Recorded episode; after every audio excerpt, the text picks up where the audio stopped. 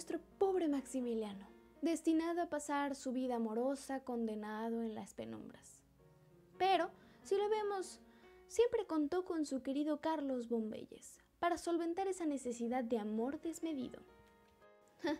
¿Quién iba a decir que iba a terminar con la cara vertida al suelo de polvo y piedras, con un disparo en los testículos y dos en el corazón? Un 9 de junio de 1867. Pero bueno, toda historia tiene su final, ¿no? Ese fue el final tan desolado de nuestro glorioso emperador mexicano que tuvo un fugaz y certero imperio tan solo tres años. Mira nada más Juárez que venir a matar a tremendo personaje. Yo soy Marínez Díaz López, proveniente del Colegio Educación y Patria, cursando el segundo grado Grupo A. Y hoy en este podcast les voy a hablar de la otra cara tras la historia de los emperadores mexicanos. La historia de esta exuberante pareja comienza cuando en un salón de Bélgica, en estas fiestas grandes y elegantes, a Maximiliano le presentan a Carlota que más por amor se casó por compromiso. Pero resulta que a nuestra bella e inocente Carlota se enamoró perdidamente del austriaco alto Fernando Maximiliano de Habsburgo. Él con 24 años de edad y ella apenas con 16. Al parecer en la política el amor es ciego. Lamentablemente para nuestra inocente Carlota, no todo era color de rosa, pues ya comprometido su relación amorosa no era tan buena como digamos, pues Maximiliano tenía una aflicción más a los hombres, mostraba mucho más interés en ellos, y a nuestra pobre Carlota la dejaba descuidada y sola. Mientras tanto, en otros rumbos, el clero mexicano andaba buscando un emperador europeo, pues las leyes de reforma impuestas por Benito Juárez no favorecían mucho a la iglesia. Es ahí cuando Napoleón III propuso la candidatura de Maximiliano para gobernar en México. Vaya propuesta tan conveniente para su hermano Francisco José y su madre, pues ambos buscaban cualquier excusa para deshacerse de Maximiliano. Después de bastante tiempo por parte de Carlota tratando de convencer a Maximiliano de que agarre el trono, y después Maximiliano de renunciar a sus títulos archiducales y sucesorios del trono austriaco, se deciden ir a México en abril de 1864, a bordo de una fragata llamada Novara en dirección al puerto de Veracruz. El verdadero problema estaba es que el pueblo de México no quería emperadores y mucho menos extranjeros. ¡Qué tremendo fraude! Pues se dieron cuenta en la llegada al puerto de Veracruz, fue fatal. La gente gritaba, renegándolos, muchedumbres enojadas por la llegada de los supuestos nuevos emperadores que el pueblo más humilde de México no quería. Esta fue la primera vez que Carlota llega a ver la pobreza con sus propios ojos. No sabía lo que era. Después de esta fatal entrada por el puerto de Veracruz, los emperadores pudieron recibir una entrada cálida con aplausos como se debe, llegando ya más a la central. Su imperio fue breve, pasaba el tiempo y el imperio mexicano estaba en la neutralidad. No había avance alguno del supuesto ejército franco-mexicano, ni mucho menos habían hecho algo con las leyes de reforma que según Maximiliano debió de eliminar. Por lo consiguiente, el clero mexicano y las personas de la alta sociedad conservadores en México, que querían emperadores extranjeros, estaban ni cerca de estar satisfechos con el gobierno de Maximiliano. En fin, para lo que fueron y lo que concierne las actividades políticas, el imperio de Carlota y Maximiliano terminó siendo un tremendo fraude y fracaso.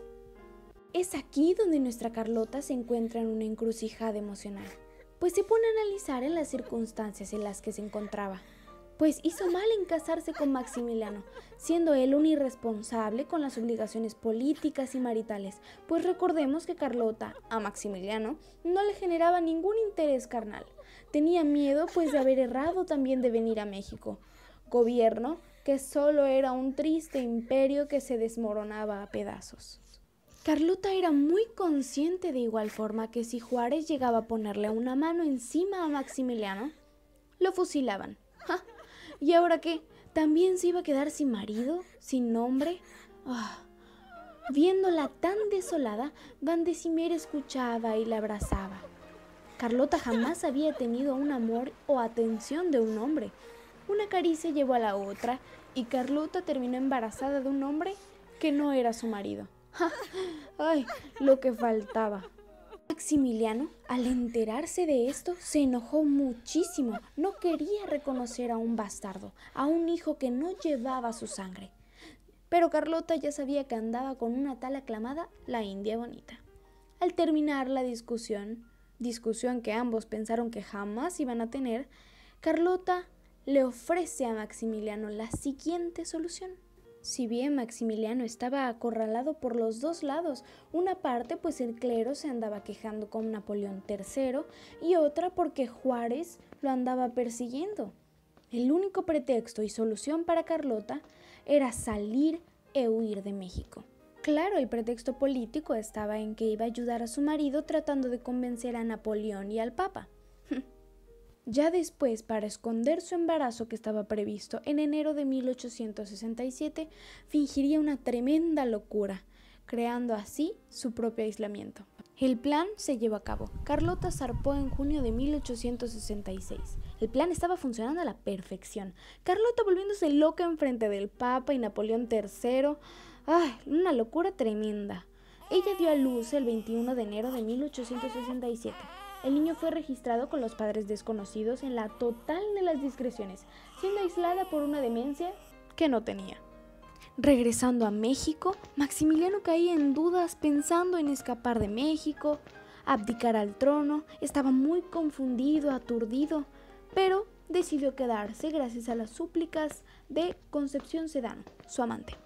Maximiliano posteriormente sería apresado por el ejército de Juárez 71 días junto a Miramón, Mejía y Márquez, para después, el 18 de junio de 1867, ser fusilado por Benito Juárez en el Cerro de Campanas en Querétaro. Una recapitulación de esto, como ya pudimos apreciar anteriormente, Carlota y Maximiliano, a pesar de no triunfar en su imperio conforme a lo que dictaba el Tratado de Miramar, sí aportaron grandes rasgos culturales, como el jardín de borda y el jardín botánico, y dejan como legado la estética o propuesta visual del castillo de Chapultepec, así como nuevos modelos y estructuras para crear construcciones.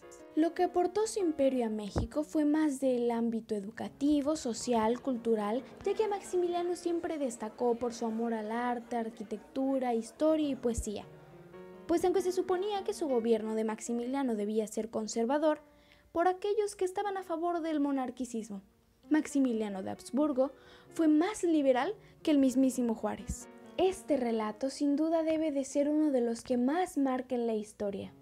Tal vez no se llevaba muy bien, pero si lo vemos desde un ángulo como espectador, es una historia que jamás se quedará sin dramas, tentaciones, amores prohibidos, misterios inciertos y tal vez nunca lleguemos a saber qué pasó en realidad. Eso es lo interesante. Y así concluye este podcast. Muchas gracias por escuchar. Yo soy Marinés Díaz López, espero que lo hayan disfrutado.